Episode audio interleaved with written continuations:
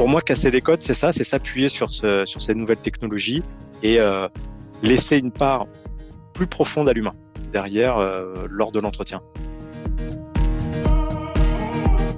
J'ai trouvé le côté interactivité, échange, richesse de l'échange, évidemment bien plus intéressant qu'un recrutement classique. On m'a dit l'avantage d'une journée entière, c'est que vous ne pouvez pas nous mentir et nous non plus. Comment interroger le monde du travail sans consacrer un épisode au recrutement? Que l'on soit recruteur ou recruté, signer un contrat est une décision que l'on ne prend pas à la légère et le processus de recrutement compte énormément. D'abord, il permet de faire connaissance de part et d'autre. Pour les entreprises, il s'agit aussi d'être attractif et de sécuriser un choix. Pour les candidats, l'idée est également de savoir dans quel environnement on met les pieds. Dans cet épisode, nous nous demandons s'il est possible de réinventer le recrutement, autrement dit, d'innover dans les procédés de recrutement et les parcours des candidats. Pour cela, nous discutons avec Guillaume Serre, DRH de Sodexo Pass France, qui nous apporte son regard métier sur la question du recrutement. Nous échangeons avec Sylvestre Besson, expert solution chez Antidote, qui a connu un parcours de recrutement tout à fait innovant en tant que candidat. Enfin, nous discutons avec Cyril Aubry, directeur des ventes TPE-PME Partenariat pour Sodexo Benefits Reward Services. Il a, lui aussi, connu un parcours de recrutement innovant, mais côté entreprise. Tous nous donnent leur vision du recrutement et de la possibilité d'innover en la matière. Vous écoutez mieux, le podcast qui interroge le monde du travail.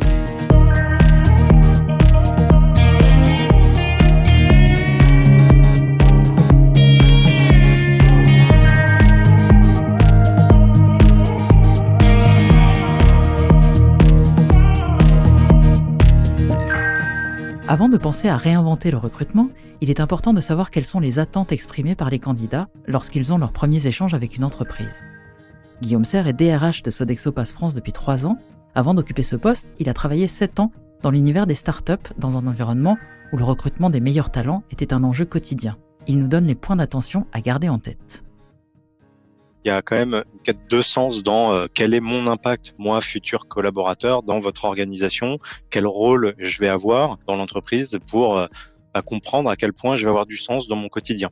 Ensuite, de plus en plus, il y a un besoin de, comprendre quelle est la stratégie RSE des sociétés. C'est euh, toutes les questions qui touchent aussi bien aux au, sujets environnementaux qu'aux sujets plus globalement de la politique sociale de l'entreprise, le handicap, euh, les investissements associatifs que peut faire l'entreprise. Ensuite, je dirais qu'il y a, en fonction des métiers, peut-être parfois des spécificités. Si je dois donner un exemple, je pense à la population tech, IT, qui va être je pense, souvent assez vigilante euh, aux technos qui sont utilisés dans l'entreprise, aux méthodes de travail, parce qu'il y a aussi cette attente de, de, trouver un certain environnement technologique ou des méthodes de travail particulières. Pour Guillaume Serre, il y a aussi des basiques qu'il ne faut pas oublier. Le dernier point que je vois, et euh, c'est un basique, un récurrent, c'est euh, quelle est la politique de rémunération, mais pas que des avantages aussi. Et chez Sodexo Pass France, on est bien conscient de, de, de, cette importance pour les collaborateurs, pour les candidats, de se dire, OK, j'ai un fixe, parfois un variable. Et puis après, est-ce qu'il y a des titres restaurants? Est-ce qu'il y a des titres CESU? Est-ce que euh, vous proposez un forfait mobilité? Est-ce que vous proposez la prise en charge du pass Navigo? Quelle est votre politique télétravail? Évidemment, donc tout ça, c'est des éléments euh, de base, je dirais, clés, mais sur lesquels quand même pas mal d'entreprises commencent à en être conscients, à se mettre à un certain niveau. C'est toujours la course à euh, combien je vais donner en plus d'avantages ou de rémunération, mais ça a une certaine limite. C'est pour ça que les points que j'ai cités en premier bah, sont aussi de plus en plus importants, je pense. Au-delà de ces éléments qui comptent pour les candidats, il y a aujourd'hui une importance claire à se démarquer en matière de recrutement pour les entreprises, voire même à innover. Guillaume Serre, avec qui nous reviendrons sur le sujet tout au long de cet épisode, nous le confirme. Le marché de l'emploi, c'est un marché comme un autre. Il y a de l'offre, il y a de la demande. Sur certains métiers, on sait qu'on a plus de demandes que d'offres et sur d'autres, c'est l'inverse. Donc, je dirais que c'est indispensable évidemment de se démarquer euh, globalement et encore plus pour les métiers qui sont en tension, se démarquer pour pouvoir attirer, pouvoir euh, recruter plus facilement. Récemment, Sodexo est justement sorti des sentiers battus. Pour recruter plusieurs postes, l'entreprise a mis en place ce qu'on appelle un assessment center.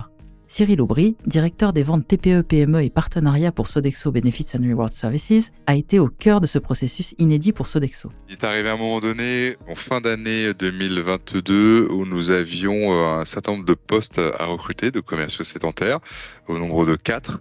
C'était suite à des créations de postes, de nouveaux postes, à des évolutions et puis aussi à un départ. Donc on s'est trouvé avec un nombre important de postes à recruter en même temps et une situation de marché compliquée pour les commerciaux. Ça faisait déjà quelques mois que nous avions du mal à recruter les commerciaux. Et c'est à ce moment que le cabinet CCLD avec qui nous travaillons régulièrement nous a proposé cette solution d'assessment center en nous disant que c'était la situation idéale pour le faire. Notre invité nous raconte la mise en place de cet assessment center. Concrètement, pour mettre en place une journée comme celle-ci, ça prend plusieurs semaines. De mémoire, c'était huit semaines. Il y a quatre semaines de préparation, donc de construction de la journée. On va créer les jeux de rôle, on va créer les sketching, on va créer le timing de la session. Ce qu'on attend, on va redéfinir les profils, euh, les typologies de candidats qu'on souhaite avoir en face de nous. Et puis ensuite, une fois que ça c'est fait, il y a quatre semaines de sélection des collaborateurs qui est fait par le cabinet. Donc le cabinet, pour mettre 10 personnes dans la salle, a rencontré 100 personnes. Donc c'est un ratio de 1 pour 10, euh, ce qui est à peu près euh, le ratio que l'on connaît euh, sur les recrutements classiques. On le comprend à travers les explications de Cyril Aubry, l'Assessment Center est donc un procédé qui demande une préparation importante. Il demande aussi de l'énergie aux candidats qui sont retenus. C'est une journée qui est assez dense, hein, puisqu'on parle de 9h à 18h, à la fois pour les candidats et pour les, les recruteurs. Euh, il y a évidemment une première phase d'accueil, on va de façon informelle rencontrer les candidats, euh, prendre un café avec eux et, commencer à se présenter. Et puis après, on passe à la phase formelle qui commence par une présentation du poste et de la société. Donc on essaie de faire ça euh, à la fois sérieusement et à la fois de façon détendue, parce que c'est euh, évidemment compliqué hein, comme exercice pour à la fois pour le recruteur en réalité et, évidemment pour le candidat, parce qu'on se retrouve avec 10 candidats qui veulent la même chose. Alors il y a plusieurs postes, mais il y a quand même une forme de compétition directe. Donc chacun va se présenter, chacun va expliquer un petit peu pourquoi il est là et son parcours. Et puis ensuite, on va commencer des mises en situation. Alors les recruteurs, ce qui est aussi difficile pour le candidat, c'est que les recruteurs ont des petites tablettes où on note les réactions en live. Évidemment, les gens nous voient. c'est, on a vraiment le sentiment d'être, évalué en, temps réel. Bon, ce qui est de toute façon le cas. Mais ça, ça doit peut-être rajouter une petite pression. Mais voilà, tu peux mettre beaucoup, beaucoup d'empathie et de rondeur. Une fois qu'on a fait cette, ces mises en situation collective avec euh, voilà, des, des sketching collectifs, il y a une pause à midi. Euh, où on mange avec les candidats, où les candidats mangent ensemble dans l'espace de restauration collective de l'entreprise. Et puis on reprend l'après-midi avec cette fois-ci des, euh, des phases individuelles, avec un sketching individuel et un entretien individuel de motivation et d'échange. Ce recrutement a-t-il été un succès? Voici la réponse de notre invité. On avait euh, 10 personnes qui devaient venir, 8 se sont présentées. À la première pause à midi, euh, deux euh, sont partis parce que voilà, ça leur correspondait pas. Et euh, sur les 6 que nous avions encore à l'après-midi, nous en avons recruté 4. Donc objectif atteint, puisqu'on avait nos 4 personnes. Alors, à défaut d'être habituel, est-ce que ce type de démarche se développe? Guillaume Serre, DRH de Sodexo Pass France, nous répond. Je pense qu'il y a pas mal de codes qui ont été cassés déjà ces dernières années. Je pense par exemple à la population IT. On voit se développer par exemple des serious games euh, qui permettent de sortir de l'entretien basique, je dirais, et de proposer une autre alternative pour aller euh, vérifier certaines compétences, que ce soit des compétences euh, de personnalité ou des compétences techniques, des hard skills et des soft skills. Donc on peut s'appuyer sur des outils, on peut s'appuyer sur l'intelligence artificielle, et je suis assez convaincu que l'intelligence artificielle qui a déjà commencé à accompagner euh, le, recrutement va continuer. Et je pense que c'est une bonne chose. Il faut pas avoir peur parce qu'il y a, y a un peu ce fantasme de se dire l'intelligence artificielle ne pourra pas remplacer l'humain. C'est vrai, j'en suis convaincu, mais malgré tout, je pense que si les recruteurs réussissent à bien l'utiliser, cette intelligence artificielle, grâce, voilà, je le disais, à des outils, à des tests, etc., ça peut nous permettre demain de davantage se focaliser sur des points un peu plus en profondeur en entretien de recrutement, parce que je pense que l'étape d'humain à humain euh, doit rester et euh, ne pourra pas s'effacer du process de recrutement, il ne doit pas s'effacer du process. Mais aujourd'hui, ou du moins hier, un recruteur avait tellement de choses à valider en entretien de, recrutement que euh, on survolait peut-être trop de points. Grâce à ces nouveaux outils et à l'appui de l'intelligence artificielle, l'humain pourra se concentrer et aller plus en profondeur sur les points qu'il n'avait pas le temps de, vérifier. Donc pour moi, casser les codes, c'est ça, c'est s'appuyer sur, ce, sur ces nouvelles technologies et euh, laisser une part plus profonde à l'humain derrière euh, lors de l'entretien.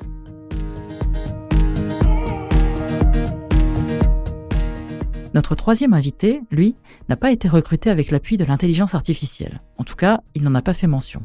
Mais il a connu un processus de recrutement tout à fait particulier. Aujourd'hui expert solution chez Antidote, il a travaillé 21 ans pour sa précédente entreprise. Se projeter dans une nouvelle aventure professionnelle n'était pas anodin pour lui. Le processus de recrutement qu'il a connu, et notamment la journée d'évaluation mutuelle mise en place par Antidote, lui a permis de prendre sa décision en confiance. Il nous explique en quoi ce processus a été différent. C'est un processus qui initialement était très traditionnel, c'est-à-dire j'ai commencé par envoyer un CV et une lettre de motivation, comme tout le monde, et puis j'ai eu le droit à trois entretiens. Le premier avec ma future N plus 1, ensuite avec mes futurs euh, collaborateurs, et enfin avec le, PDG de l'entreprise. Donc jusque-là, rien de très surprenant. Et euh, suite à ces étapes-là, on m'a convié à une journée qu'on appelle une journée d'évaluation mutuelle. Tous les termes sont importants, c'est-à-dire que c'est une journée complète en immersion dans l'entreprise pendant laquelle il y a toute une batterie. Alors, j'aime pas trop le terme de test parce qu'en fait, il faut pas non plus euh, mal comprendre le, but de l'exercice. Certes, il y a quelques tests techniques, mais ce qu'on va surtout essayer de comprendre au sein de cette journée, c'est euh, un peu l'humain qu'il y a derrière, euh, la méthodologie que la personne peut employer, et puis voir si au final, il y a une compatibilité entre le candidat et l'entreprise. Antidote a 30 ans de vie et le noyau dur de l'entreprise est là depuis 30 ans. L'entreprise a aujourd'hui la volonté de préserver cette ambiance générale et le bon fonctionnement de son collectif. On m'a dit, l'avantage d'une journée entière, c'est que vous ne pouvez pas nous mentir et nous non plus. Et en fait, c'est vraiment l'essence de cette démarche-là, c'est d'arriver dans une démarche honnête à voir s'il y a un terrain d'entente pour travailler ensemble. Je rajoute que pendant cette journée d'évaluation, il y a en fin d'après-midi un moment un petit peu particulier qui est un entretien d'équipe où là tous les managers s'en vont et euh, on laisse la personne avec tous les volontaires au sein de l'entreprise euh, qui veulent venir et discuter avec. Donc c'est une, discussion qui est très libre euh, où justement on va plus du tout parler ni du travail ni rien. On va parler bah, des hobbies, on va parler de ce qu'on a pensé de cette journée d'évaluation parce que ça, peut être fatigant. Hein, c'est de 9h à 19h, on enchaîne plein de tests, plein d'exercices, on voit plein de monde. Donc on en a un petit peu plein les yeux et plein les oreilles, mais du coup effectivement c'est un moment qui est assez privilégié. Et en amont donc de cette de cette journée là, tous les salariés reçoivent le, CV du candidat de manière à avoir une décision qui est un peu collégiale. C'est justement sur ce CV-là qu'on va pouvoir rebondir pendant l'entretien avec tous les salariés. Tiens, j'ai vu dans les hobbies que tu faisais ça, tu le fais à quel niveau? Tiens, on, on pourrait le faire ensemble. Et c'est déjà commencer à créer un lien pour que quand la personne arrive dans l'entreprise, eh bien, elle soit déjà intégrée. Effectivement, euh, suite à, mon recrutement, le premier jour quand je suis arrivé, toute l'entreprise a défilé dans mon bureau pour dire ah bah, Sylvestre, ça y est, on est content, t'es enfin là, euh, je suis content de te revoir, etc. Parce que le lien a déjà été créé pendant la journée d'évaluation, ce qui permet de faciliter aussi l'intégration du salarié une fois que la période d'essai commence. Vous pensez que le processus de recrutement de Sylvestre s'arrête là? Pas du tout. Une fois la journée d'évaluation mutuelle terminée, Sylvestre s'est vu demander de réaliser un ultime exercice pour finir, suite à cette journée d'évaluation mutuelle, il y a une deuxième lettre de motivation circonstanciée à faire. Donc c'est une lettre de motivation qui va du coup euh, dépendre uniquement de toute l'expérience qu'on a pu vivre pendant la journée d'évaluation. Et euh, autant quand on me l'a dit, euh, j'ai pu paraître un peu épuisé de me dire bon, on a fait tout le process, on a fait une journée d'évaluation, et maintenant il faut que je refasse une lettre de motivation. Mais en fait, au final, c'est la, la première lettre de motivation de ma vie que j'ai trouvée utile et intéressante à faire. Parce que enfin, elle, elle se basait sur des faits. Elle se basait sur une expérience concrète au sein de l'entreprise. Et du coup, je l'ai faite en, dix 10 minutes. Elle faisait deux pages entières. Et euh, il y avait un vrai contenu dedans. Contrairement aux lettres de motivation en général, on le sait tous, on a un modèle, on change deux, trois choses, mais euh, elle n'a pas vraiment de sens, en tout cas d'intérêt euh, personnel. Ce recrutement pas banal, Sylvestre Besson lui trouve finalement beaucoup de qualités, à commencer par la vérité qui en ressort aussi bien côté candidat que côté entreprise. Pour l'employeur, Déjà d'un point de vue technique, ça permet de voir le niveau, le vrai niveau technique, mais aussi ça permet de voir bah, quelle méthodologie on peut mettre en place, parce que chaque candidat va avoir ses réponses très personnelles aux problèmes qu'on peut lui soumettre. Pour le candidat, c'est l'avantage de, savoir où on met les pieds, d'être rassuré sur l'humain, parce qu'on va rencontrer notre direction, nos futurs collègues. Ça permet aussi d'être rassuré sur le travail qu'on va avoir à faire, puisqu'on on, on fait plein d'exercices qui sont amenés à nous mettre déjà un petit peu les mains à la tâche. Et puis, pour l'entreprise, être sûr qu'au niveau humain, le, collectif soit préservé. Et je pense que c'est vraiment la plus grande vertu de cette journée-là, c'est euh, connaître les gens qu'on invite dans notre collectif. Et euh, aujourd'hui, c'est du fond du cœur que je le dis, Antidote, il y a un esprit de famille, une bienveillance, un entraide que, que je n'ai jamais rencontré nulle part ailleurs. Et je sais que cette journée d'évaluation mutuelle est nécessaire pour préserver cette ambiance-là. Depuis qu'elle a été mise en place, cette journée d'évaluation mutuelle, Sylvestre Besson nous a expliqué qu'aucune période d'essai n'avait été rompue chez Antidote. Alors, y aurait-il une recette miracle pour recruter? On a posé la question à Guillaume Serre.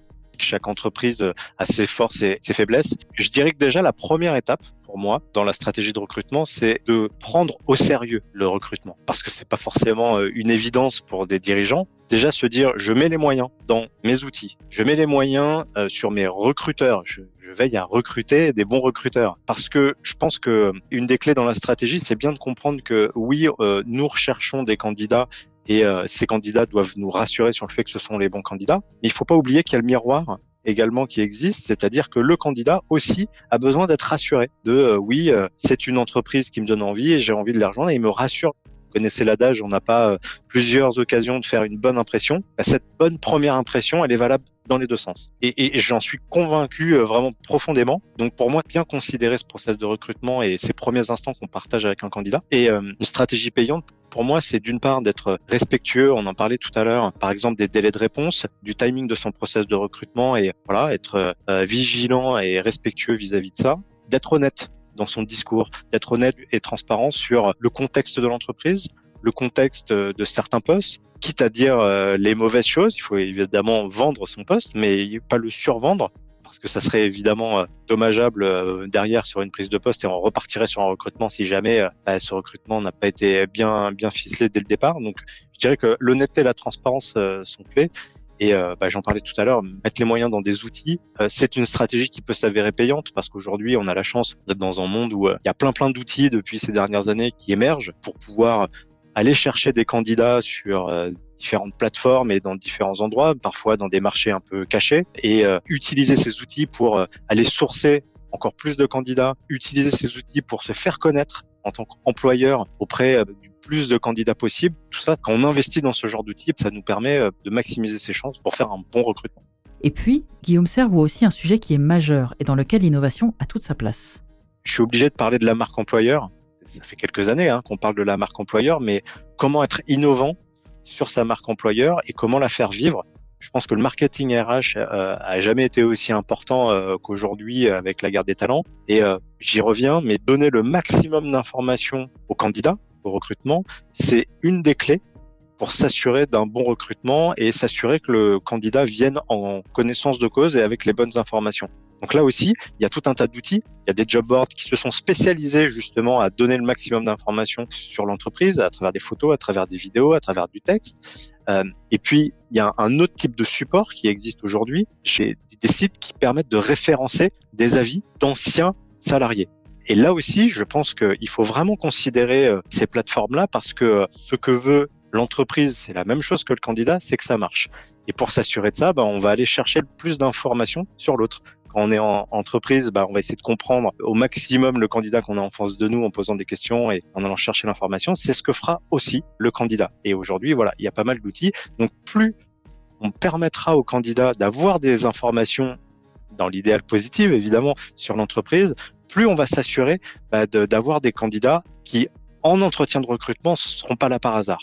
Et c'est une des clés, je pense, de la réussite du process de recrutement derrière.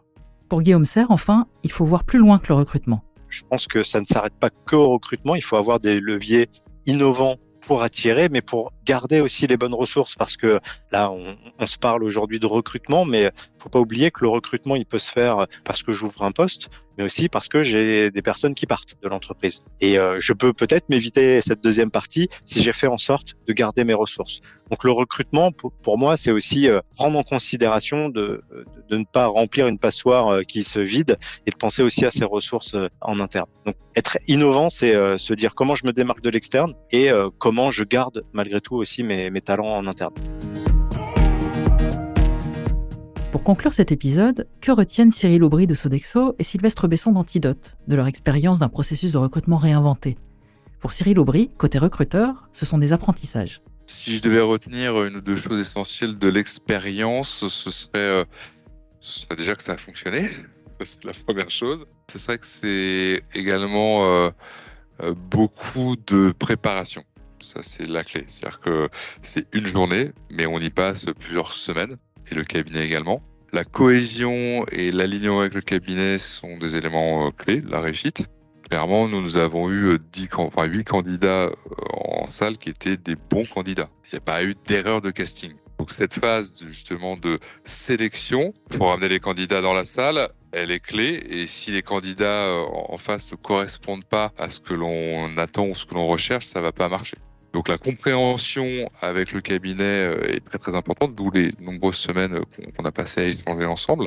Et puis, euh, oui, j'ai trouvé le côté interactivité, échange, richesse de l'échange, évidemment bien plus intéressant euh, qu'un recrutement classique. Parce qu'un recrutement classique, on a une heure de part et d'autre pour se décider, même si le candidat fait plusieurs entretiens et voit plusieurs personnes. Moi, individuellement, j'ai une heure pour me décider. Donc évidemment, cette étape-là, ce temps-là, qui est consacré à cette découverte mutuelle, il est précieux. Il permet d'avoir une profondeur de, de réflexion euh, qu'on n'a pas dans un recrutement classique. Pour Sylvestre Besson, c'est l'énergie et la volonté que ce processus de recrutement lui a donné qu'il retient. Oui, ça n'a fait que booster mon envie. Ça a été une journée fatigante, hein, parce que quand on, de 9 à 19, il y a une demi-heure de pause et que toute la journée, on nous parle de plein de sujets différents pour être bien sûr qu'on a tout bien compris ce qui se passe dans l'entreprise. Oui, c'est épuisant. Mais j'en suis ressorti avec la banane et une lettre de motivation circonstanciée que je n'ai pas eu à aller chercher bien loin. Tout était écrit euh, devant moi. À la lumière de tout ce que nous ont partagé nos invités, il est clair que le recrutement, s'il n'a pas forcément vocation à être réinventé en profondeur, gagne à se voir agrémenté de quelques innovations, d'un peu d'audace, et qu'il peut ainsi permettre, aussi bien pour les candidats que pour les recruteurs, de faire la différence. On se retrouve bientôt dans Mieux, le podcast qui interroge le monde du travail.